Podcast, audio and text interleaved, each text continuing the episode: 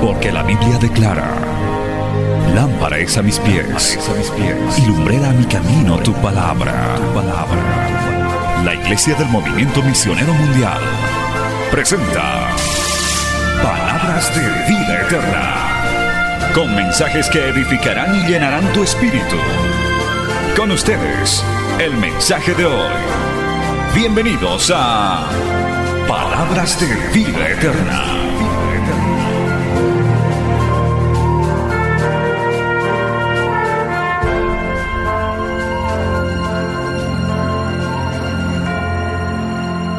Vamos a empezar un estudio sobre el libro de Efesios, sobre la carta de Pablo a los Efesios, titulado Soldados de Cristo, porque Dios está reclutando hombres y mujeres que quieran servirle al Señor. Pero para esto necesitamos enseñanza, gloria a Dios.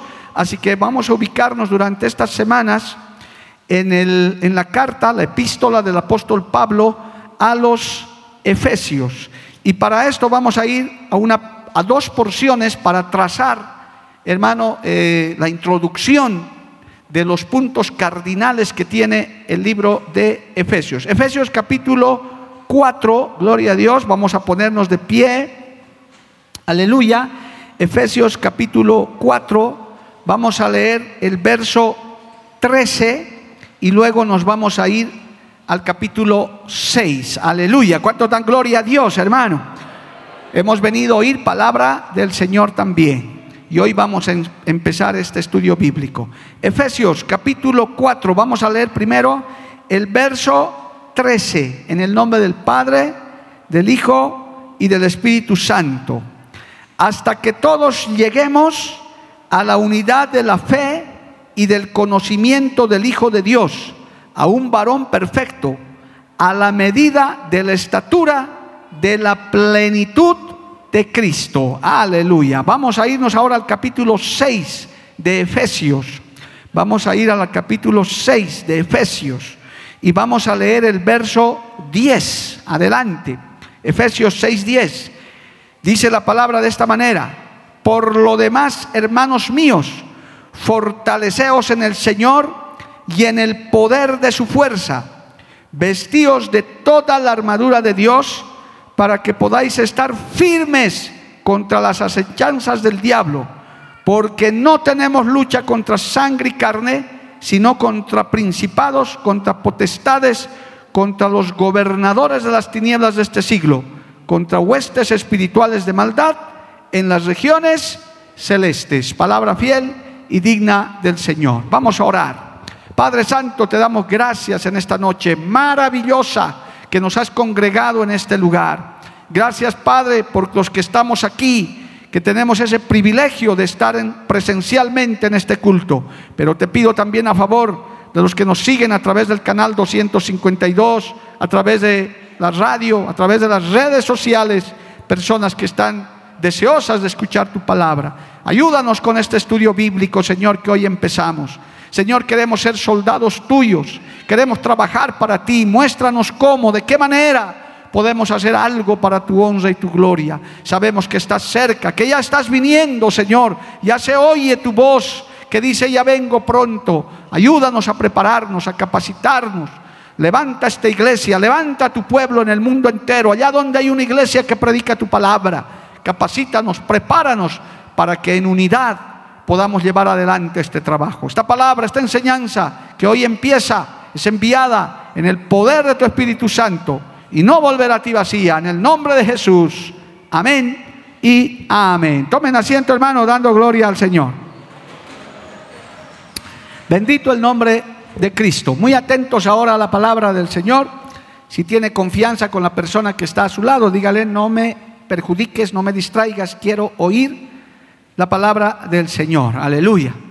Eh, aquí tampoco, hermano, no perjudica ni nada que usted pueda dar gloria a Dios y pueda decir amén. Eso sí, no hay problema. Somos una iglesia pentecostal, gloria a Dios, y de cuando en cuando decimos gloria a Dios. Aleluya.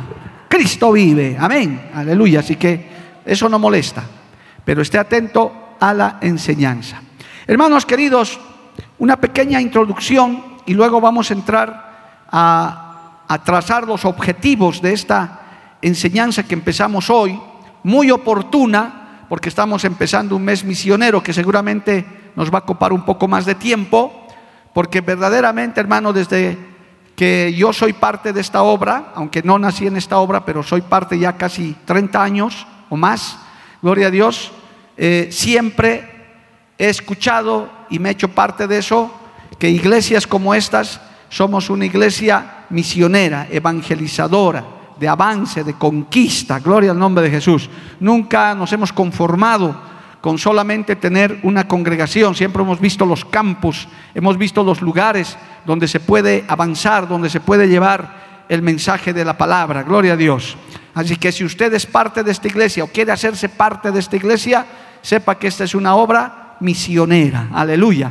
Actualmente estamos establecidos en más de 80 países alrededor del mundo, en algunas en algunos países la obra se ha desarrollado de una manera poderosa, en otras no tanto, y en otras cuesta muchísimo trabajo, gloria a Dios. Y en Bolivia podemos decir que estamos en una senda correcta, estamos en una senda de crecimiento, de avance, y Dios nos ha visitado y nos está visitando de una manera especial. ¿Cuántos dicen amén, amado hermano? Estamos entre las obras medianas en Sudamérica, no somos las grandes ni las pequeñas, porque hay más pequeñas, estamos en las medianas, pero eh, algún predicador decía, somos una obra en vías de desarrollo. Alabado el nombre del Señor. Bonito suena eso, gloria a Dios. Entonces, hermano, qué oportuno para que nosotros podamos estudiar esta epístola de los Efesios, que con este material titula Soldados de Cristo. A mí me llamó mucho la atención, le oré al Señor, le dije, Señor, ¿qué podemos estudiar? Y bueno, eh, qué bueno es ser soldado de Cristo. De los varones que están aquí, ¿cuántos han hecho su servicio militar? Varios, ¿verdad? Yo también, gloria a Dios. Eh, he hecho mi servicio militar, he vestido el digno uniforme militar boliviano, tengo hasta una foto con, casco, con fusil, gloria a Dios, aleluya, porque eso nos enseñan en el cuartel y ahí uno aprende muchas cosas, especialmente una disciplina, eh, aprende hábitos sanos también en el buen sentido, nos enseñan algunas cosas muy importantes y el, ejército en general, gloria a Dios, en todas partes, siempre demuestra eh, a gente de combate, a gente lista para la batalla, gloria a Dios. Y ser soldado de Jesús no tiene nada que ver con guerra, con guerra humana, no tiene nada que ver con movimientos bélicos, ni mucho menos, como acabamos de leer porque no tenemos lucha contra sangre y carne, sino contra principados, contra potestades, contra los gobernadores de este siglo, contra huestes espirituales de maldad en las regiones celestes. Efesios 6, 12. Nuestra batalla es espiritual. Y nosotros somos soldados de Cristo. Aleluya. Disciplinados, obedientes, guerreros. Por algo uno de los nombres de Dios es Jehová de los ejércitos. ¿Cuántos alaban a Jehová de los ejércitos, amado hermano? Gloria al nombre del Señor. El Dios de los escuadrones de Israel, decía David. Así que el verdadero creyente, el nacido de nuevo, es de hecho un hombre, una mujer de guerra, pero no de guerra humana, no de guerra con armas humanas, sino un hombre, una mujer de guerra espiritual. Muchas veces nos desgastamos y nos equivocamos cuando queremos bajar la batalla espiritual a la tierra y vemos que no hay resultado porque claramente ese no es el método de Dios. Nosotros tenemos armas poderosas en Cristo para la destrucción de fortalezas. Bendito el nombre de Jesús. Y justamente en el libro de Efesios hay un capítulo muy importante que marca hasta la armadura, el uniforme, cómo Dios nos ha dotado de esa armadura para no perecer, para no morir, para siempre salir en victoria. Cristo no conoce de derrotas, solo Cristo conoce de victorias. Nuestro comandante Jesucristo jamás ha perdido una batalla, gloria al nombre de Jesús. Y su pueblo tampoco, si Él va adelante, la victoria es segura. Dale un aplauso al Señor, hermano, hermano. A su nombre, gloria. Amén. Entonces, la epístola a los Efesios nos muestra de una manera muy hermosa a Cristo como el Rey guerrero. Nos llama se escucha a través de sus líneas que ha escrito Pablo, hermano, porque esta carta sí la dictó Pablo, eh, vamos a ver un poquito de esos detalles, pero se muestra eh, y escribe a ese rey guerrero y aún vestido de la armadura de Dios que el Señor nos muestra. Aleluya, esta misma armadura está disponible para todo creyente. Es más, te recomiendo que no dejes la armadura, peor en estos tiempos, amado hermano, donde el enemigo anda como león, rugiente buscando a quien devorar. El diablo no respeta a nadie, hermano, seas creyente de 10 años, de 20 años, seas pastor, seas presbítero, seas lo que quieras que seas. Él no te va a respetar, Él quiere verte muerto, Él quiere destruirte y si te descuidas, lo logra, como con muchos lo ha logrado, lamentablemente. Pero todavía Dios tiene una gran, una muy grande parte de su pueblo en el mundo entero y aquí también en victoria, peleando la buena batalla, luchando día a día. Cada mañana hay una nueva batalla, no, es, no acabó la guerra, sigue la batalla. Y hoy, si Dios nos permite acabar este día, cuando ya estemos descansando, yo creo que más de uno diremos, vencí una nueva batalla, vencí un nuevo día, sigo con Cristo, sigo en victoria, no he caído, no me he descarriado, el enemigo aunque me tentó, no me, no me venció. Los que están en victoria, levanten su mano al cielo, hermano. Sea la circunstancia que estés, ya te he enseñado cien veces, nunca te declares en derrota. Como decían en mi tierra paseña, sé cuyo en eso, duro Decir, no, yo no me declaro, pero ya estás vencido. Pero no, no estoy vencido, porque en Cristo soy más que vencedor. Yo soy un soldado que nunca se da por vencido, porque mi Dios tiene la última palabra. Y a mi Cristo no lo ha derrotado nadie, alabado el nombre de Jesús, ni nada en el universo entero. Bendito el nombre del Señor. Entonces, hermano, se puede decir también que Efesios es una epístola, una carta de gracia, amor y poder. Alabado el nombre de Jesús. Ahí, hermano, tiene un alto grado de verdad espiritual y revelación. Algunos que, han estudiado Efesios, algunos libros donde se ha estudiado el libro de Efesios, la llaman la reina de las epístolas del Nuevo Testamento. Tiene algo especial, Efesios. No es una carta que corrige apostasías, herejías como otras en otros lugares. No se olvide que la carta a los Efesios estaba dirigida a la iglesia establecida en Éfeso. Ahorita les voy a aclarar eso para los nuevos en la fe. ¿Por qué es Efesios, verdad? Porque era para los creyentes o, fue escrita para los creyentes en Éfeso, pero que ahora son cartas universales. Bendito el nombre de Jesús. Vamos a ver, hermanos, que en la primera parte de Efesios, eh, Pablo escribe y nos lleva a los lugares celestiales en Dios a través de Cristo Jesús, es decir, nos eleva nuestro nivel espiritual. Es que claro, hermano, para la guerra hay que estar preparado en un nivel espiritual aceptable.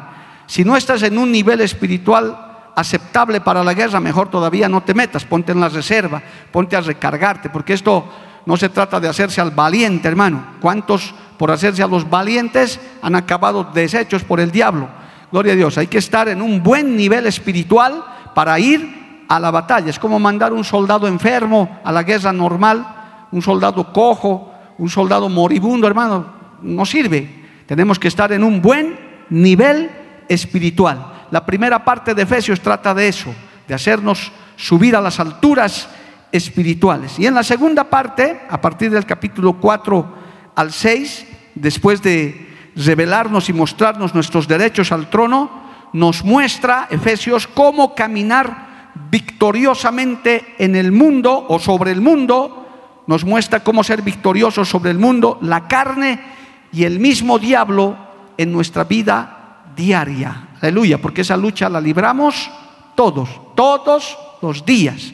Eso no es que solamente es por un tiempo, eso es permanente, que tenemos que estar librando esas batallas, pero Efesios en la segunda parte nos enseña a ser soldados victoriosos que cuando vamos a la guerra volvemos vivos, gloria al nombre de Jesús. Otra vez salimos a la guerra y volvemos otra vez en victoria y así hasta el final. Gloria al nombre del Señor. Esta carta también fue escrita junto a la carta a los colosenses, Filemón y Filipenses durante el primer encarcelamiento de Pablo, dice la historia. Es una de las enseñanzas entonces más ricas y profundas de toda la palabra de Dios, especialmente de las epístolas de Pablo, debido al hecho de que eh, estos eh, creyentes que escucharon estas palabras tuvieron el privilegio de sentarse enseñanzas, estas enseñanzas. Pablo las dictó, posiblemente al que escribió eso, él les dictaba porque ya estaba preso, estaba en las celdas en su primer encarcelamiento. Sin embargo, de todo lo que les he dicho, también en la carta a los Efesios, una de las principales eh, motivaciones, uno de los principales objetivos, también es el amor. El amor, hermano, el amor a Dios y el amor al prójimo.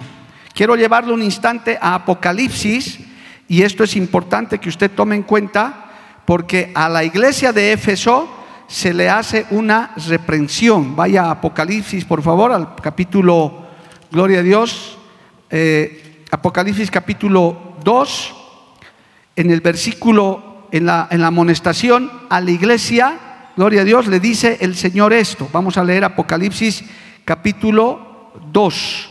Dice mensaje a las siete iglesias, el mensaje a Éfeso, aleluya. Le dice esto, vamos a leer los primeros cuatro versículos.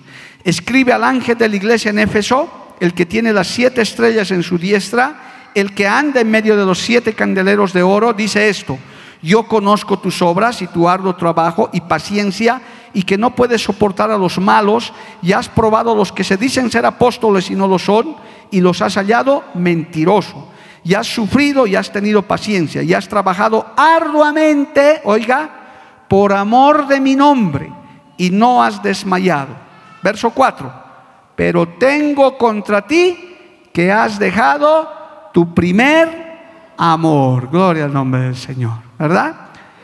En la, carta a los Efesios se hace también, aparte de lo que les he dicho, también un énfasis en el amor, en el amor verdadero. El Señor sabe cómo y en qué intensidad tú le amas a Dios. Yo puedo hacer la prueba fácilmente. ¿Cuántos aman a Dios? ¿Cuántos le aman al Señor? ¿Eh? Amén.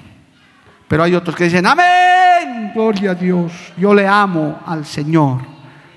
Pero más que eso, el Señor conoce tu corazón, sabe desde aquí hasta allá arriba realmente cuánto le amas. A Pedro le dijo, Pedro, ¿me amas? Y Pedro decía, sí, Señor, tú sabes que te amo. Pedro, ¿me amas?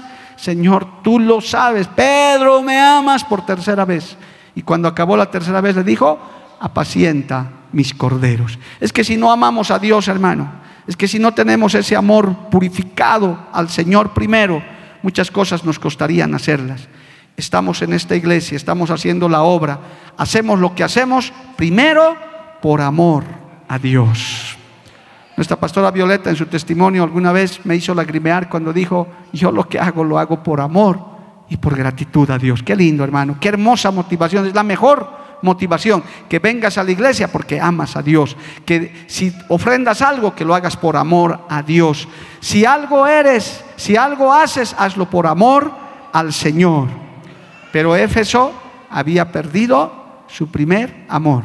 Yo lo puedo resumir en esta frase. No te desenamores de Cristo. Aunque pasen los años, aunque pasen 20, 30 años de creyente, sigue enamorado de Cristo. Pero pastor, me han decepcionado, es que el fulano, el sultano, es que pastor, usted no sabe, hay cristianos, hermano, puede ser lo que sea. Cristo no te ha fallado ni le ha fallado a nadie jamás. Él te ama con amor eterno y tú puedes amarle igual. Los hombres fallan, las instituciones fallan, pero Cristo no ha fallado. Bendito el nombre de Jesús. Amén, amados hermanos. A su nombre, gloria. Entonces también el libro de Efesios nos recuerda de ese amor que debemos tener al Señor, aleluya, y les recuerda cómo ha perdido su primer amor. No hay cosa peor hermano, perder el amor a Dios, ese, ese fuego inicial, aleluya, y luego tratar de mantenerlo como sea, hacer las cosas a nuestra manera, un cristiano religioso, un cristiano costumbrista, que solo viene al culto porque ya se ha acostumbrado eh, de venir los martes y los jueves. ¿Y por qué vienes a la iglesia? No, es que ya me he acostumbrado, o sea, por costumbre. por rutina. No, hermano, ven porque amas a Dios. El libro de Efesios nos recuerda eso, no pierdas tu... Y si alguno ha perdido su primer amor, dile, el Señor le dice a esa iglesia, vuelve a tu primer amor. Alabado el nombre de Jesús. Qué lindo es estar enamorado de Cristo, hermano. Aún en medio de todas las maldades uno dice, Cristo me ama y yo le amo a Él. El Señor dice, yo les he amado primero. Nosotros no le buscamos, Él nos buscó por amor. Bendito el nombre de Jesús. A su nombre sea la gloria. El ministerio de Pablo, hermano, entonces en Éfeso, ahora ya yendo un poquito, más a la historia de esto para que usted se vaya ubicando de lo que vamos a hablar, porque hoy solamente vamos a hacer la introducción. Eh, en, el ministerio de Pablo, él fue visitando eh, en su labor evangelística, fue visitando diferentes lugares y entre ellos llegó a esta ciudad de Éfeso, amado hermano, que a propósito esta ciudad estaba asentado sobre numerosos montes eh, cerca del mar Egeo. Entonces, eh, vale la pena también mencionar que las siete iglesias del Apocalipsis se sitúan todas en esa área. Eh, la Odisea, por ejemplo, se encuentra en la base de un monte llamado Meander, mientras que Esmirna, Teatira, y Sardis y Filadelfia están cerca del Hermes.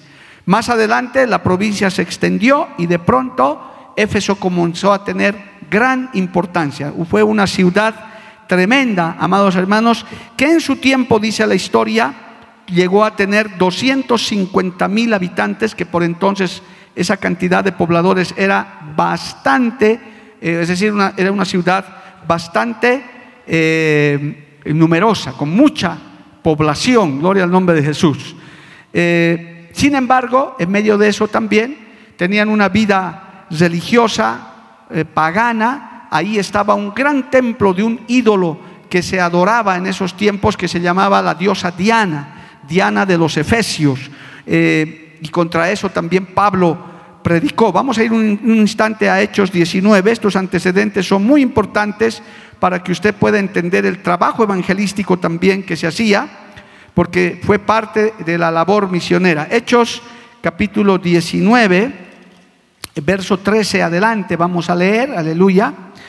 Mire lo que dice esto, eh, Hechos capítulo 19, verso 13, pero algunos de los judíos, exorcistas ambulantes, intentaron invocar el nombre del Señor Jesús sobre los que tenían espíritus malos, diciendo, os conjuro por Jesús, el que predica Pablo había siete hijos de un tal Ezeba, judío, jefe de los sacerdotes que hacían esto, pero respondiendo el espíritu malo dijo, a Jesús conozco y sé quién es Pablo, pero vosotros quién sois? Y el hombre en quien estaba el espíritu malo, saltando sobre ellos y dominándolos, pudo más que ellos, de tal manera que huyeron de aquella casa desnudos y heridos. Y esto fue notorio a todos los que habitaban en Éfeso así judíos como griegos, y tuvieron temor de ellos. Y era magnificado el nombre del Señor Jesús.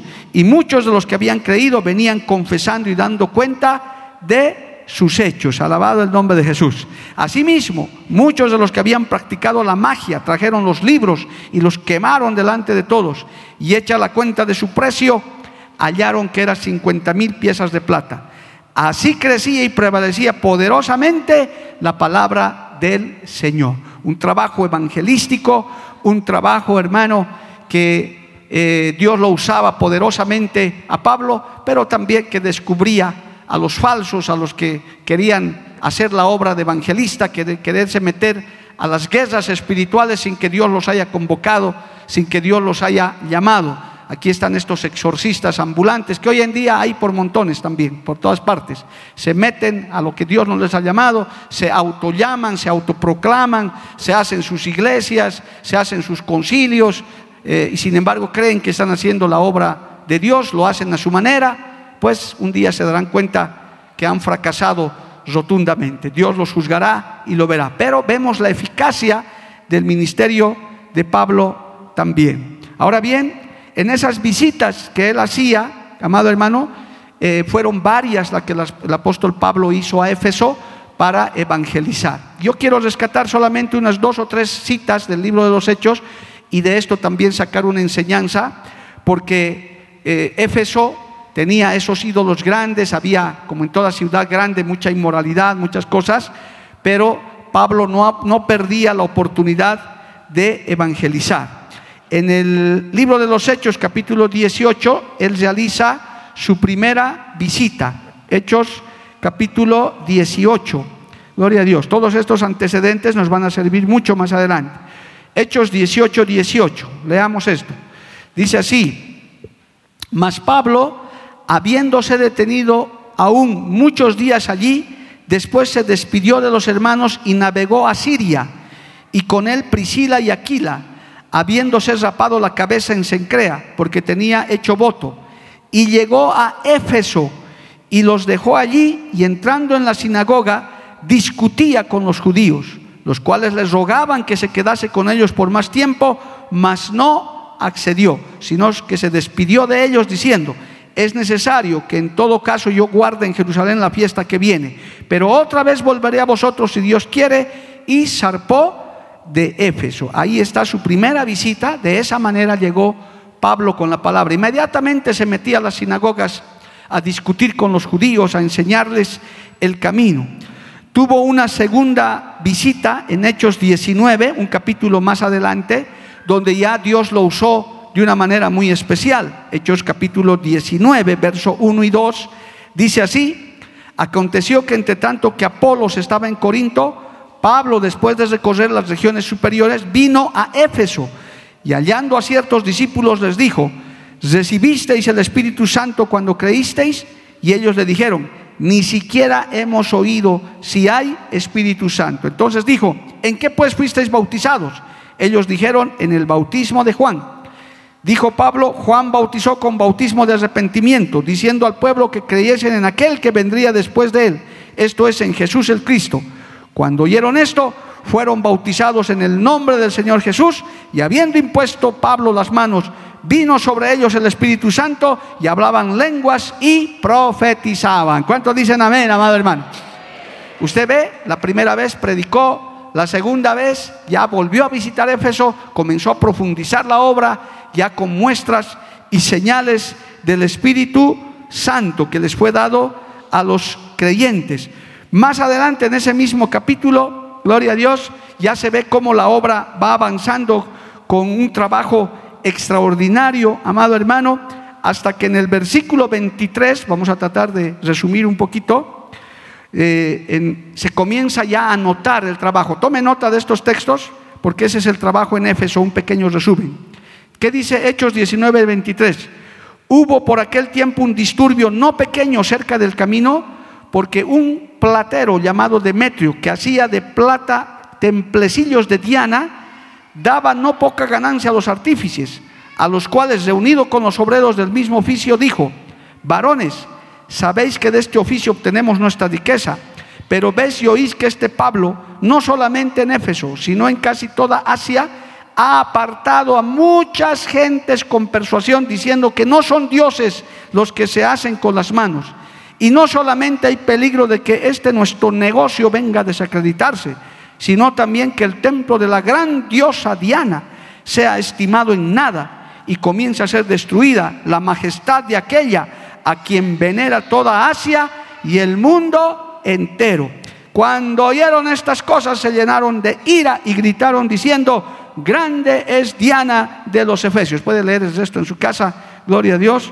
Lo cierto, hermano, que si usted ve todas estas visitas del apóstol Pablo a Éfeso, primero fue para predicar, luego ya profundizó con los bautismos del Espíritu Santo, profundizó la palabra y en la tercera ya atacó directamente a las potestades demoníacas, en este caso entronadas a través de esta diosa llamada eh, Diana, gloria a Dios, y ya la obra se profundizaba, ya la palabra hallaba cabida. Por eso es que hermano, no hay que desgastarse en el trabajo del Señor. A veces al principio empieza de a poquito, con un grupo familiar, con un lugarcito de predicación. De pronto ya, hermano, el Señor se comienza a manifestar, comienza a ver gente que se va consagrando a Dios, otros que ya van recibiendo el Espíritu Santo. Y cuando eso sucede, el diablo se preocupa, el mundo se preocupa. Comienzan a decir, algo está pasando por ese barrio, algo está pasando en esa provincia, pero el Señor va obrando, va obrando, amado hermano, y esas potestades, esas, eh, esos falsos dioses, esos falsos ídolos van cayendo, van siendo derribados. Los ciegos espirituales abrimos los ojos, los oídos, hermano, de, de gente que no oíamos la palabra de Dios, se nos destapa, gloria al nombre de Jesús, y eso preocupa a las huestes infernales. Así comenzó Pablo ese trabajo en Éfeso. ¿Cuántos de nosotros no antes no adorábamos ídolos, hermano? Todavía sigo quitando a algunos nuevos convertidos sus herraduras. A dos les quité de 100. Les, pusieron el llavero y les dije, hermano, una herradurita, qué bonita. Sí, sí, es, eso me da suerte, pastor. Gloria a Dios. Le dije, más bien que eres nuevo, mi hermano. A ver, te voy a explicar. Y al poco rato botamos la herradura. Aquí no hay herraduritas, no hay patitas de conejo, aquí no hay ídolos, aquí solamente Cristo merece la gloria, aquí solamente Dios merece la gloria y esa palabra se profundiza. Amén, amado hermano. A su nombre, gloria. Eso fue, es un progreso. Eh, Pablo trabajó la iglesia de Éfeso. Esto es un pequeño resumen que usted puede leer más todavía en su casa, pero no empezó de golpe, no empezó con grandes señales al principio, pero sí con una perseverancia, por, con un trabajo constante hasta que se armaban estos alborotos. Es que cuando la palabra va corriendo en las ciudades, en los barrios, hermano, eh, dicen lo que decían cuando llegaban los cristianos. ¿Sabe qué decían en el libro de los Hechos cuando llegaban los cristianos a algunos lugares? Ya llegaron los que alborotan al mundo. Gloria al nombre del Señor. Porque llegaban y era un alboroto. Por eso los pentecostales en muchos lugares no nos quieren mucho, porque gritamos, alabamos, cantamos fuerte, gloria al nombre de Jesús. Y, los, y la gente se alborota, dice esa gente loca, ¿qué hace ahí? Claro, en este salón nosotros no tenemos problema, pero los que han estado en el anterior, de la calama, hermano, no han pasado esa experiencia. Poco más si teníamos que ir al culto con casco, hermano, porque eso era que nos tiraban piedras y todo. Es que no podíamos callarnos, es que no podíamos dejar de alabar a Dios. Venían los vecinos, hermano, decían, ¿qué gente loca es esta? Y nosotros seguíamos diciendo, gloria a Dios y aleluya. Y se derramaba el Espíritu Santo. Y aunque llovían las piedras, la palabra seguía corriendo. Amén, amado hermano.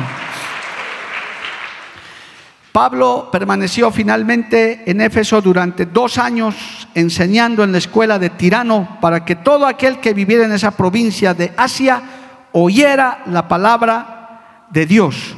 Una razón, la que del Evangelio se extendió desde Éfeso, fue porque esa ciudad estaba conectada por muchas carreteras a todas las partes de la provincia y aún más allá. Permítame decirles esto más hay lugares estratégicos, hermano, para evangelizar. Yo lo voy a decir con todo temor, pero también con mucho gozo. Cochabamba, en Bolivia, es un lugar estratégico, hermano, para Bolivia. Geográficamente es un lugar muy estratégico. ¿Por qué, pastor? Porque estamos al centro, en el corazón de Bolivia. Tenemos conexión con todos alrededor. Con todo cariño, he estado en Cobija recién, hermano. A ver, haga un viajecito a Cobija, por tierra. Les deseo una semanita de viaje. Vaya. Pero a Cochabamba no, hermano. ¿Por qué? Porque es fácil. Eso también Dios mira, Dios observa. Uno cuando tiene que hacer la labor de Dios, uno cuando quiere servirle a Dios, hermano, uno también tiene que ser estratega, uno tiene que saber, uno tiene que decir en este barrio, en este lugar, en esta zona, en esta provincia, es estratégico. Uno no puede hacer la obra como loco, como sea tiene que ser bajo la guía.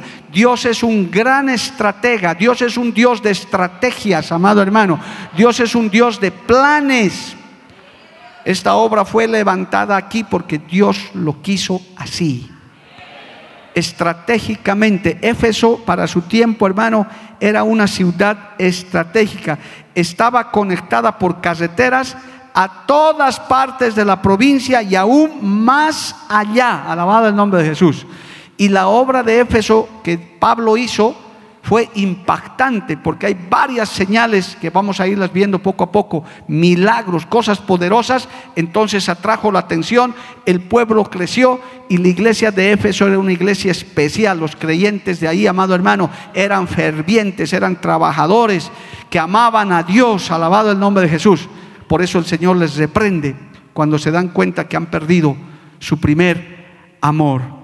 Esta, epístola también está llena de oraciones, está también llena de intercesión. Ahora bien, tengo que ir a la segunda parte. Ya ustedes están entendiendo, hermano, que esto fue un trabajo y la iglesia de Éfeso y esta carta de Éfeso que inicialmente era para los de la iglesia de allá, pronto se volvió una carta universal porque ocurrió un fenómeno. Ahora presta atención, voy a la segunda parte.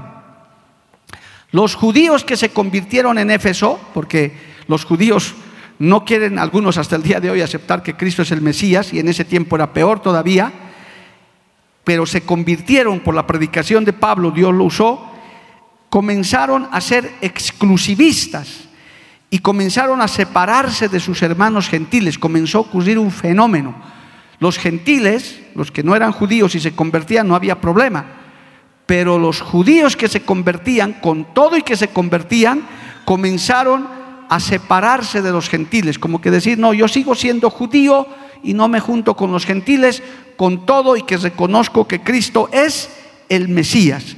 Esta situación en la iglesia de Éfeso pudo haber motivado al apóstol Pablo a escribir esta carta con la idea fundamental de lo que hemos leído Efesios, 4, 13. Ahora sí ya usted va a tener sentido por qué se ha escrito eso.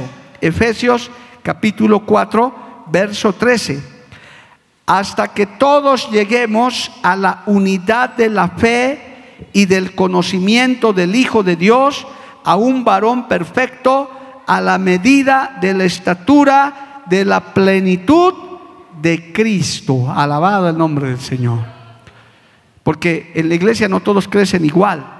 Los gentiles, de hecho, eran más receptivos a la palabra. Los judíos les costaba deshacerse de la religión. Es más difícil, hermano. Yo lo he dicho varias veces y es verdad. Compruébelo usted si es que no lo ha comprobado.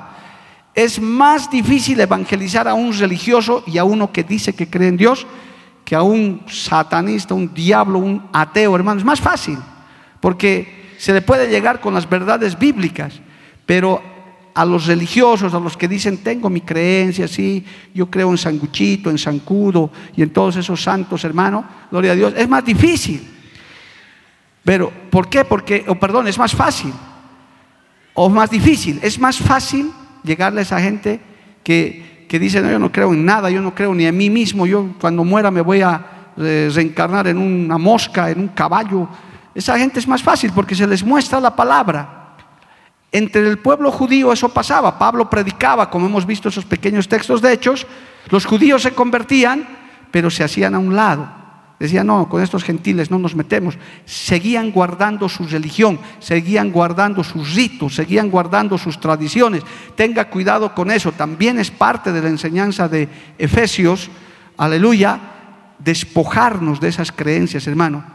Yo sé, y no voy a mirar a nadie porque no quiero ofender a nadie, hay creyentes que todavía eh, miran su horóscopo, que todavía dicen, no, yo soy Libra, yo soy Escorpión, yo soy eh, de tal signo.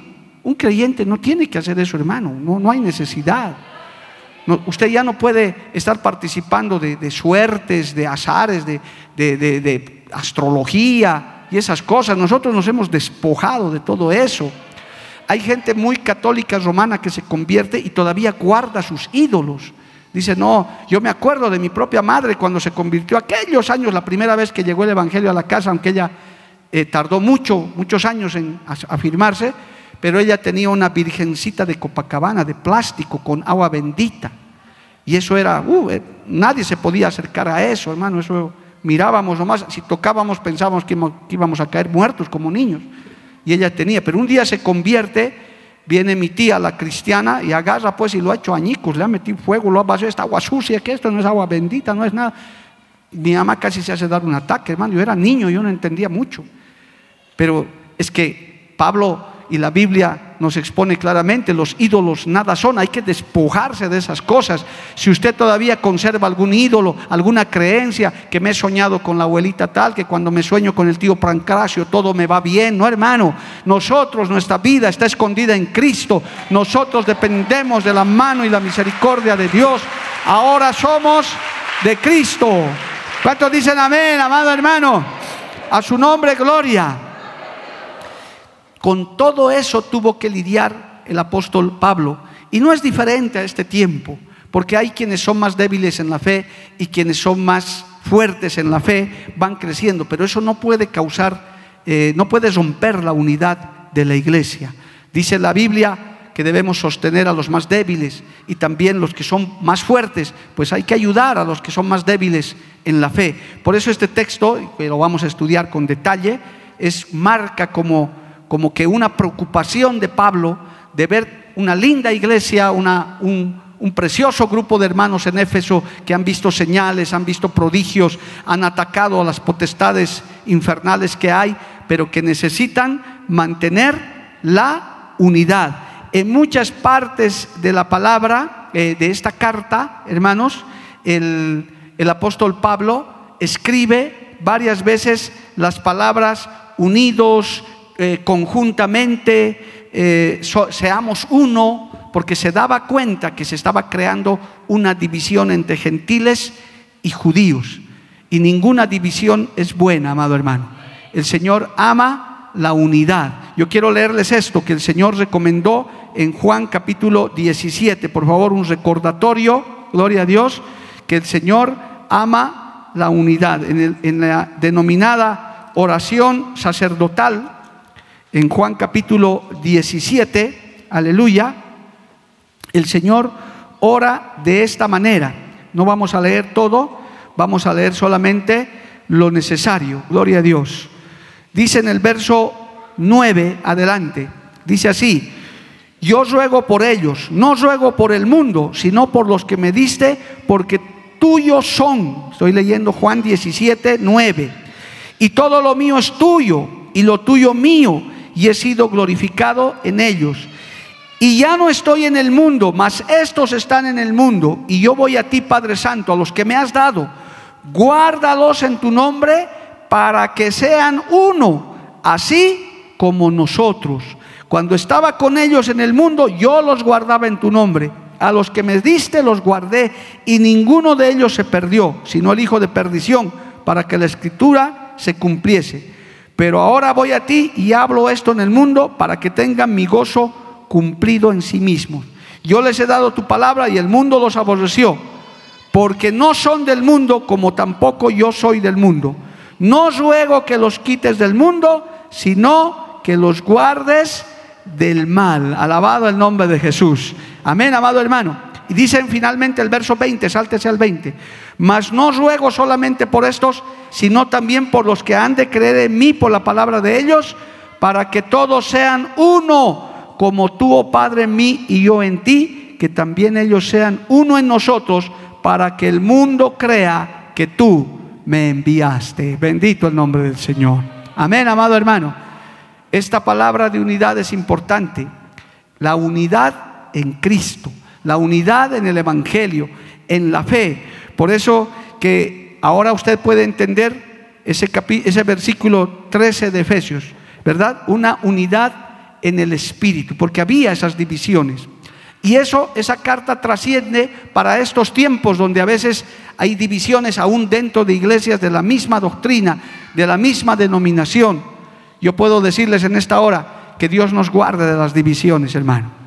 Yo aprendí desde que fundamos esta iglesia a enseñarles a los hermanos a orar siempre que podamos, Señor, que la iglesia nunca se divida, que la iglesia se mantenga unida, gloria al nombre de Jesús, que nos amemos unos a otros, que nos soportemos, que nos ayudemos unos a otros, alabado el nombre de Jesús.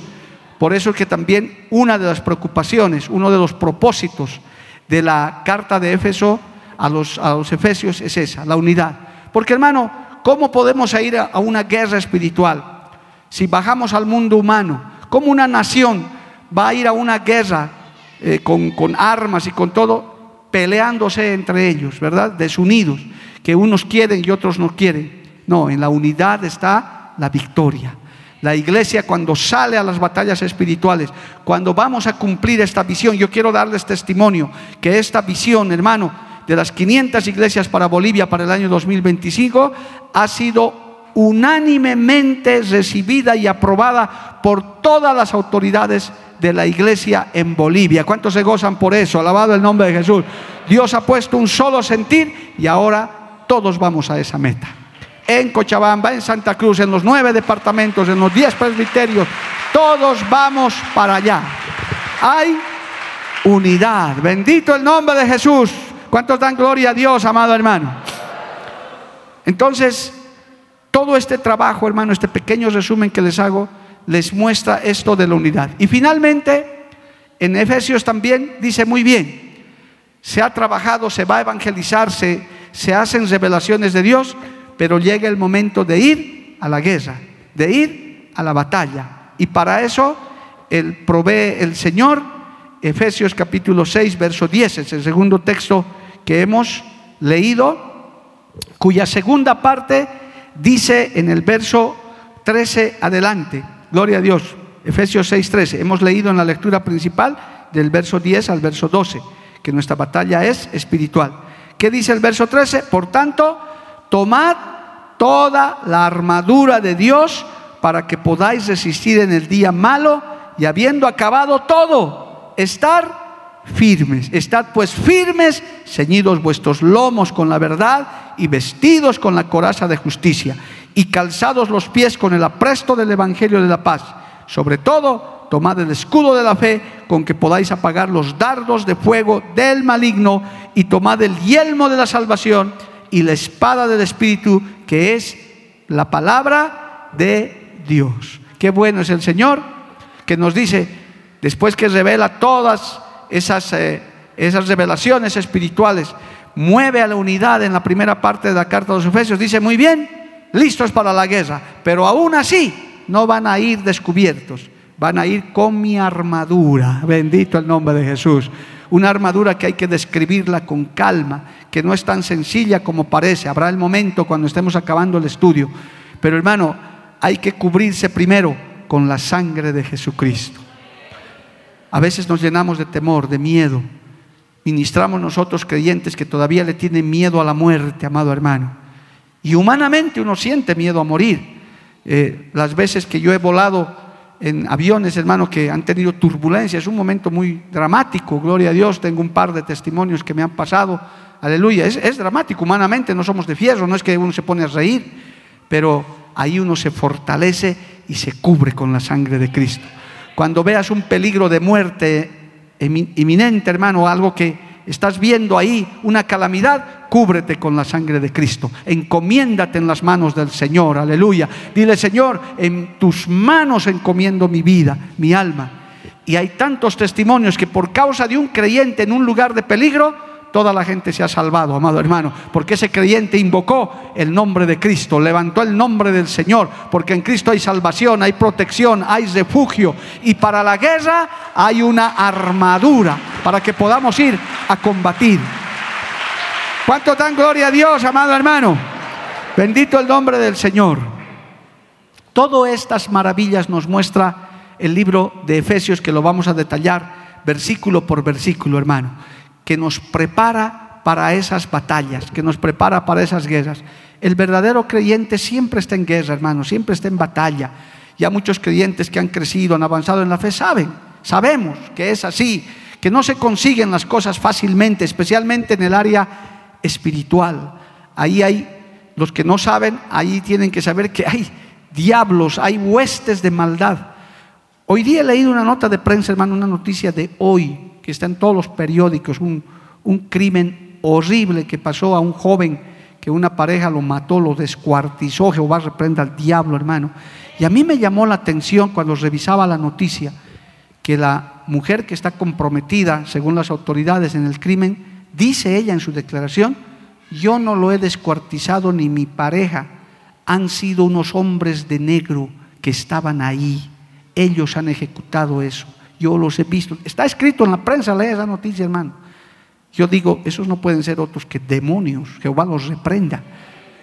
Amigo nuevo en la fe, amiga, no creas que el diablo no existe, sí existe, es real, lo sabemos, Jehová los reprenda de nuevo, lo sabemos, lo sabemos.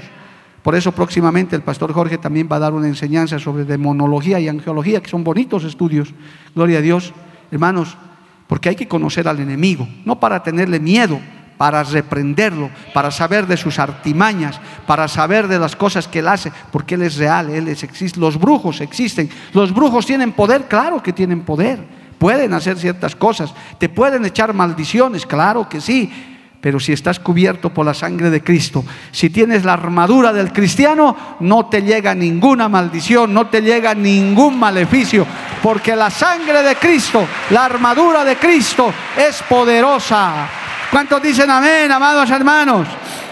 Dios sabe eso, que nosotros estamos cubiertos. Por eso, ¿de cuántas cosas no nos habrá librado el Señor? Tal vez no lo sabemos, hermano, pero estamos todavía sentados aquí Ayer ya pasó, hemos vencido una batalla, hoy estamos a punto de vencer otra. El hecho de que usted esté sentado aquí, esté alabando a Dios con ese fervor, hermano, quiere decir que usted está en victoria. Usted dice, no, y si mañana me despierto, nuevamente voy a la batalla, en el nombre de Jesús, aleluya, y no voy a ser derrotado. Por eso tenemos que estudiar esto, hermano, porque aparte Dios está reclutando soldados para su ejército. Vamos a deleitarnos en el estudio de esta, de esta carta a los Efesios, pero esa es, la, esa es la línea, hermano, la unidad de los creyentes, el crecimiento de la vida espiritual, toca también algo sobre el hogar, la familia, un capítulo célebre, Efesios 5, gloria a Dios, que gracias a Dios lo hemos estudiado varias veces, y termina con la lucha espiritual. No te asustes, hermano, no pienses que no vas a luchar espiritualmente. Las luchas espirituales se presentan todo el tiempo en el creyente. Es parte de nuestra naturaleza. Dios nos alista y nos prepara para ser guerreros, amado hermano. Tenemos que tener las caras de leones, nosotros listos para pelear, que Dios nos dé fuerza. No vas a luchar con tu fuerza, no vas a luchar con tu sabiduría, no vas a luchar con tus armas, no vas a luchar con tus armaduras. Cristo ya nos ha provisto de poder, de armadura, ya nos ha provisto de estrategia, de inteligencia para conseguir y ganar esas batallas. Es más, Cristo ya venció todas nuestras batallas en la cruz del Calvario. Solamente hay que apropiarnos de esas victorias. A su nombre sea la gloria, amados hermanos. Amén, gloria a Dios. Entonces, no pierda de vista estos tres puntos o estos dos esencialmente. La unidad cristiana, muy importante en estos tiempos difíciles, y la armadura, la, lucha espiritual, que está vigente en todo creyente, hermano. Todos tenemos estas luchas. La carta a los Efesios nos muestra, eh, aparte de eso, amado hermano, eh, nos muestra cómo también terminó siendo pastor de Éfeso Timoteo. Llegó a ser el primer obispo de Éfeso, su hijo espiritual de Pablo, Éfeso, eh, perdón, Timoteo. Y más tarde, dice ya esto la historia bíblica, que Onésimo, el esclavo fugitivo de Filemón, fue nombrado también obispo de Éfeso, autoridad, como presbítero de, de Éfeso. Imagínense, hermano, cómo Dios hace crecer a las vidas espiritualmente. Y según cuenta la tradición, esto ya es tradición que está en algunos libros, no está en la Biblia, Juan vivió en Éfeso, el apóstol Juan sus últimos días vivió en Éfeso y posiblemente la Virgen María también, la mamá de Jesús, también acabó sus días en Éfeso. La iglesia fue bendecida por muchos de los grandes santos de Dios a lo largo de los años. Sin embargo, ya en la Edad Media, Éfeso ya no era útil como puerto debido a que el río se secó, lamentablemente, y decayó su influencia espiritual. Sin embargo, hasta el día de hoy, Éfeso, la iglesia de Éfeso, es una iglesia que nos recuerda, esas cartas que escribió Pablo se inspiró en toda esa gente que se congregaba. Y es una, una de las cartas donde no va a combatir tanto Pablo las herejías, las apostasías, sino va a lograr el crecimiento. Ahora para nosotros el crecimiento espiritual que tanta falta nos hace, la fortaleza espiritual para salir al combate como buenos soldados de Jesucristo. Alabado el nombre de Jesús.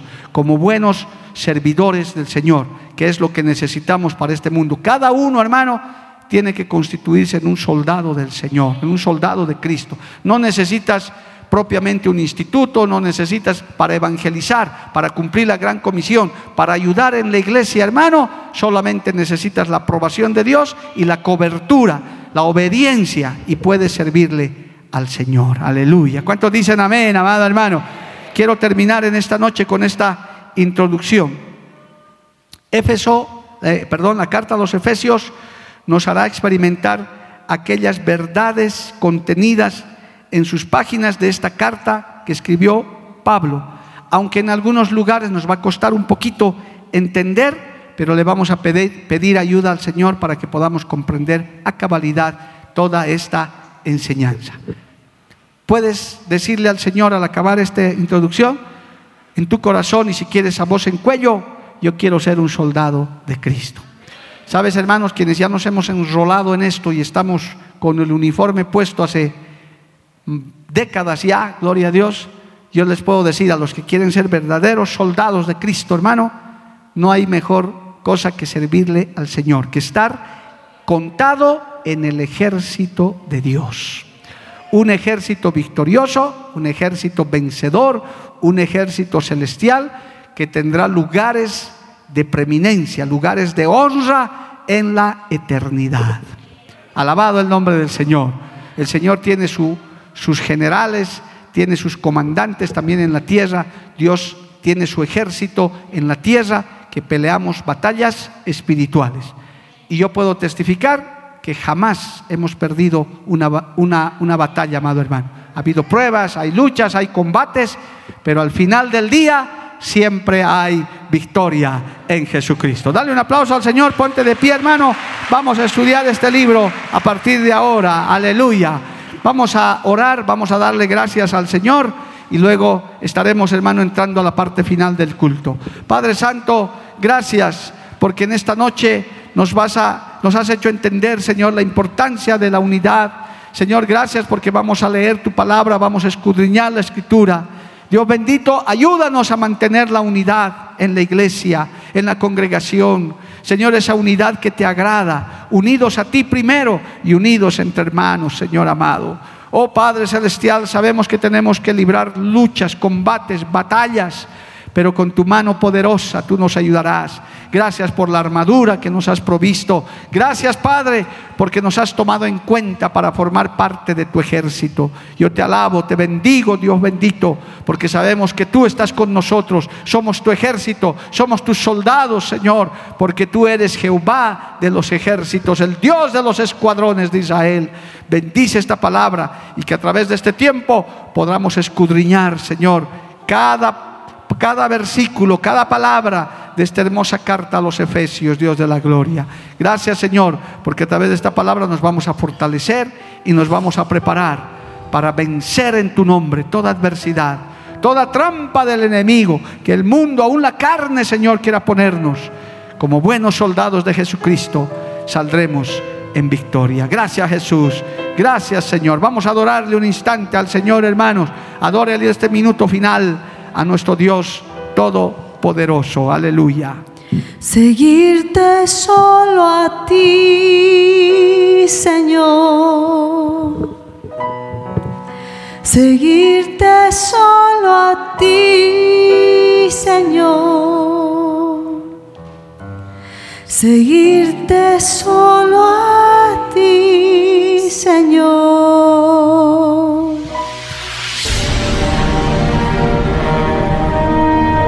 Porque la Biblia declara, lámpara es a mis pies, a mis pies y lumbrera a mi camino tu palabra. tu palabra. La Iglesia del Movimiento Misionero Mundial tuvo el grato placer de presentar Palabras de Vida Eterna. Si el mensaje de hoy ha edificado tu vida y llenado tu ser, comunícate con los teléfonos de esta emisora. También para pedir una copia del mismo y compartir con otros. Esta fue una producción de la Iglesia del Movimiento Misionero Mundial. Gracias por tu atención. Hasta la próxima. Hasta la próxima. Hasta la próxima. Hasta la próxima.